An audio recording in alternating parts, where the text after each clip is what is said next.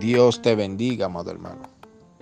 Damos inicio a este tu programa, el devocional. Bajo el tema, la oración tiene poder.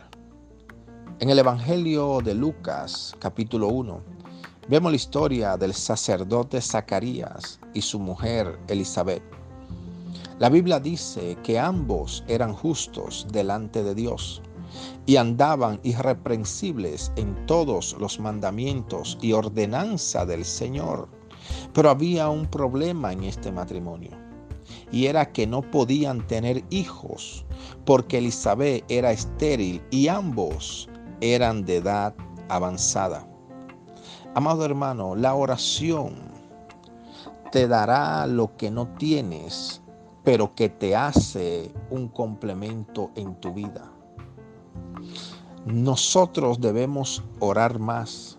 La iglesia tiene que tener un despertar en la oración.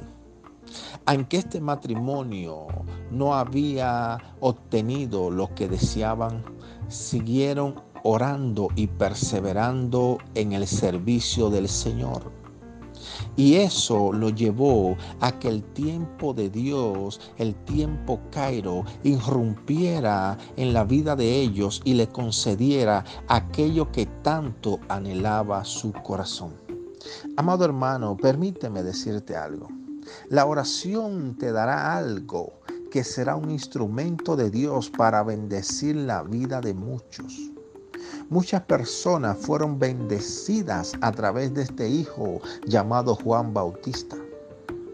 Asimismo, la oración va a romper la esterilidad en las áreas que hoy no eres fructífero.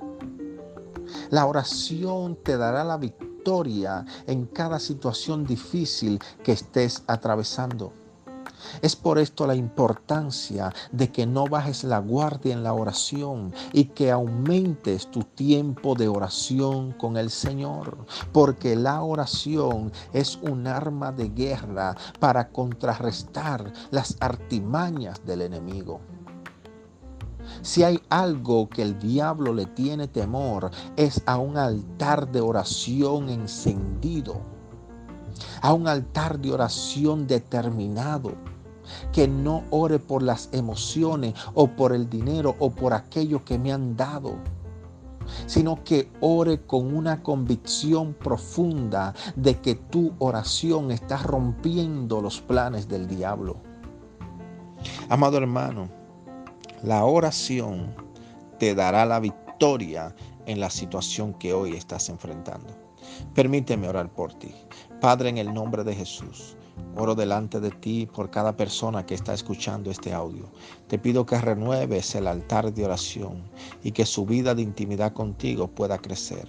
Te pido en el nombre de Jesús que le dé conforme a sus necesidades para gloria y honra de tu nombre. Amén.